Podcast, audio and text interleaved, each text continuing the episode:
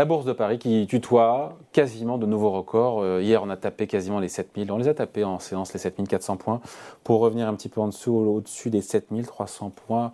De nouveaux records sont-ils possibles? À court terme On en parlait avec vous, Pierre Sabatier. Bonjour Pierre. Bonjour David. Économiste, président du cabinet PrimeView.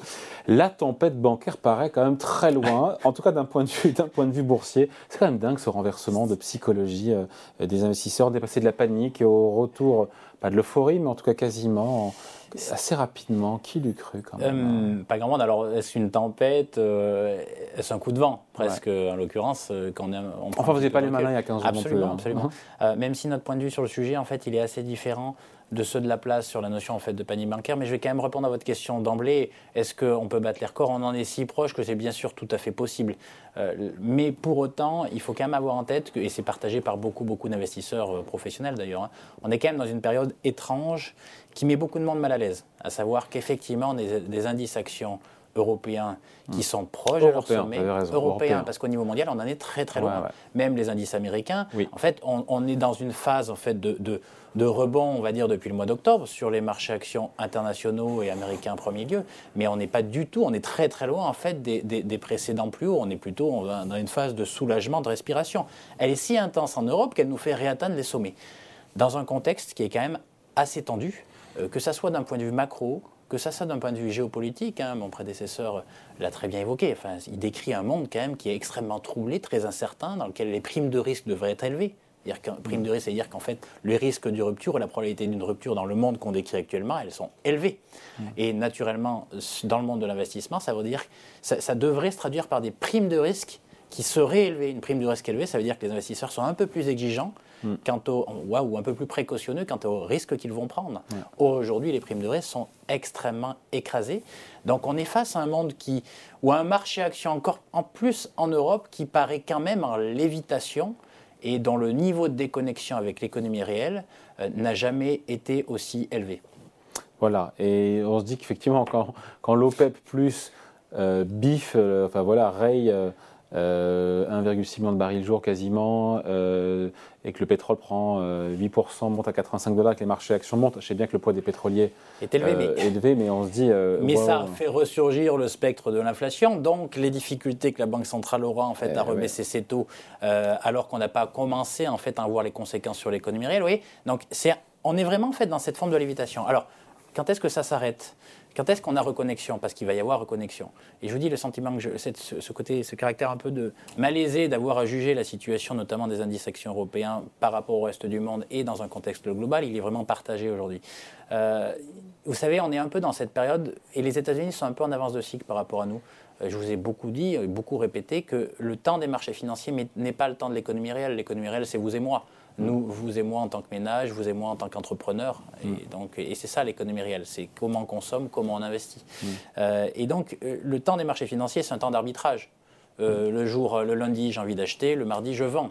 Le comportement des agents privés que nous sommes, en fait, c'est beaucoup, il y a beaucoup plus d'inertie. C'est-à-dire que changer nos pratiques, ne pas réaliser quelque chose que j'avais envie de faire en fait la veille, c'est très long en fait à changer. Et tout ça pour vous dire qu'historiquement, cette très longue période, c'est 12 à 18 mois avant de véritablement euh, pouvoir mesurer les conséquences de taux qui ont commencé à monter. Hmm. Les changements de politique monétaire, en réalité, n'ont une conséquence sur nos comportements que 12 à 18 mois plus tard. C'est maintenant que tout commence. Et en fait, mars 2022, date euh, premier mois d'augmentation des taux directeurs aux États-Unis, juillet 2022 hmm. en Europe. Faites le calcul, mars 2022 plus 12, ça fait mars 2023, on est en avril aujourd'hui. Donc, hmm. et alors, c'est pour ça que les États-Unis sont probablement un exemple assez intéressant à comprendre. C'est en train en fait de basculer. Le monde de l'immobilier était en grande souffrance là-bas. Le neuf s'est complètement, euh, figé.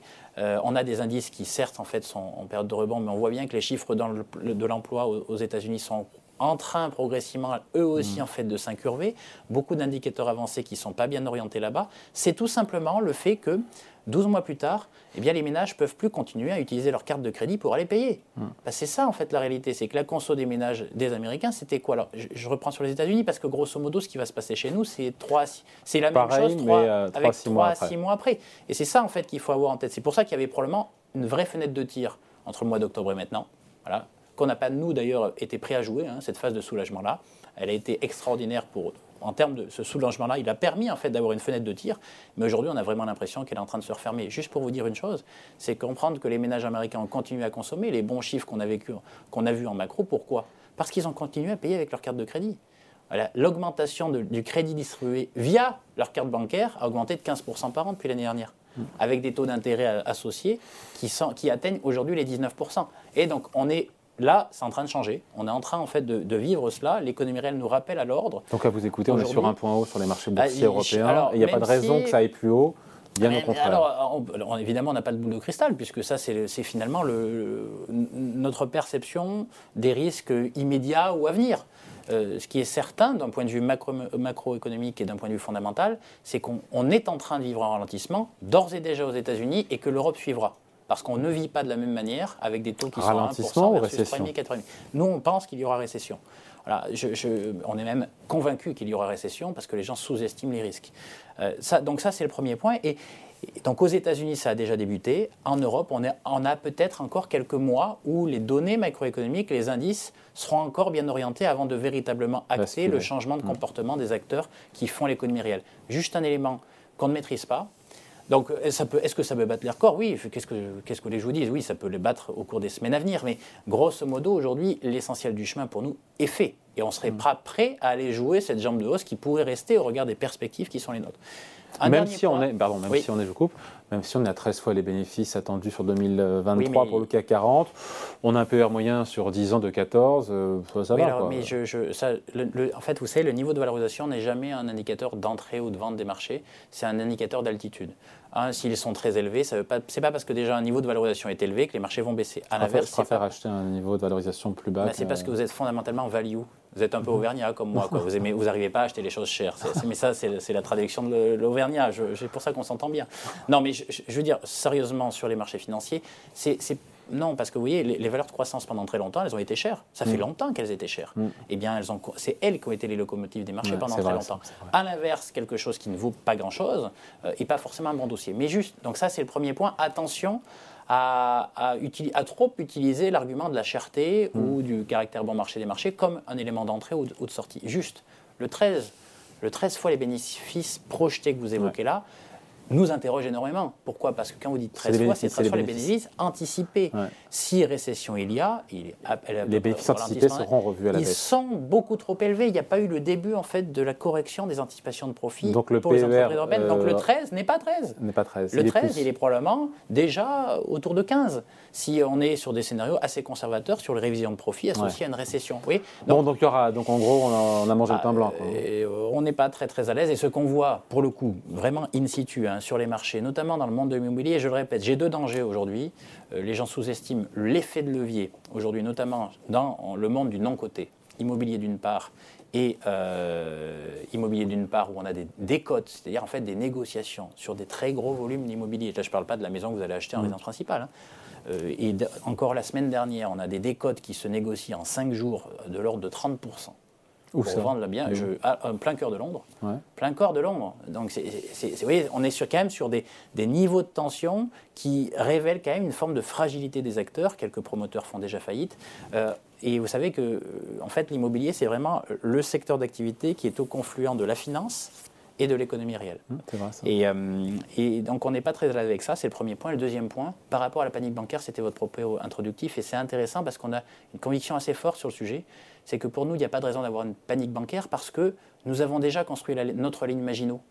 C'est-à-dire que vis-à-vis des banques, à savoir qu'en euh, réponse aux, difficultés, euh, aux souffrances qu'on a vécues en 2000 et 2009, la régulation bancaire, elle est extrêmement exigeante aujourd'hui.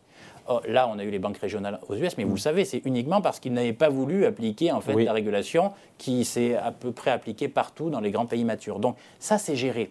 Mais j'ai peur que ça soit notre ligne Maginot. C'est la ligne Maginot de l'époque, c'est 14-18, on a eu mmh. mal, on ne se ferait pas avoir deux fois. Et on construit une, ligne. Sauf que qu'est-ce qui se passe 20 ans plus tard? C'est qu'en fait, les gens sont passés à côté de la ligne. Mmh. Et le vrai sujet pour moi, il n'est pas dans, la, dans le monde régulé, mais dans le monde non, régulé. La finance non régulée, le private equity, un certain nombre de véhicules financiers, eux se sont gavés de leviers. Gavés de leviers, ont beaucoup utilisé, enfin pour se financer, ont beaucoup utilisé en fait de la dette.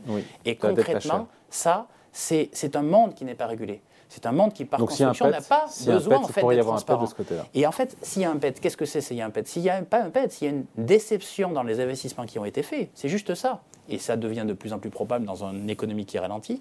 Eh bien, vous risquez d'avoir, par effet d'entraînement, ben, ces véhicules non régulés qui vont révéler leurs faiblesses. Or, j'ai peur que les gens qui les achètent, qui, qui ont- dans l'investissement, le fait qu'il y ait des pépins, c'est pas grave. La réalité, c'est qu'il faut bien comprendre qu'est-ce qu'on cru acheter Ouais. l'investisseur final.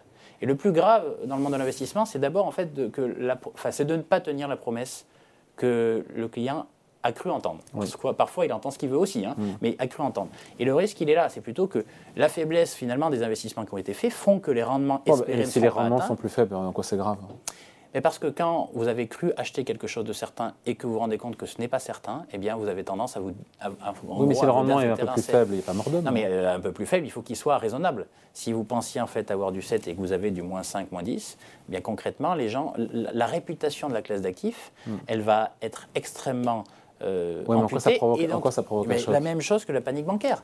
Les C'est-à-dire gens vont qu'au lieu d'aller des sous. dépôts pour aller sur du monétaire, vous aurez en fait des paquets en fait d'argent, il y en a beaucoup qui ont été investis dans le private equity, voire dans l'immobilier, qui vont ne plus aller sur ces classes d'actifs-là pour aller sur quelque chose qu'on considère comme, plus, comme moins risqué. Donc du monétaire, c'est-à-dire du taux directeur, A, voire même de l'obligataire, qui est redevenu attractif. C'est quand Ah même le oui. retour des morts vivants sur ce plan.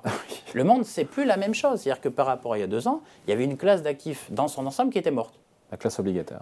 Obligataire plus celle des taux, le monétaire. Ouais, quoi.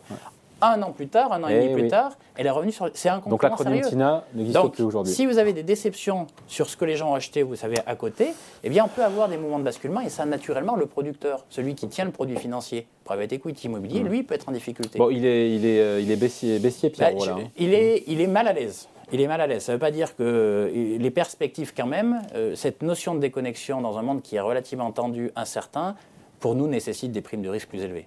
Bon, voilà. Point de vue signé Pierre Sabatier, économiste et président du cabinet Premio. Merci Pierre. Merci beaucoup, David. Salut.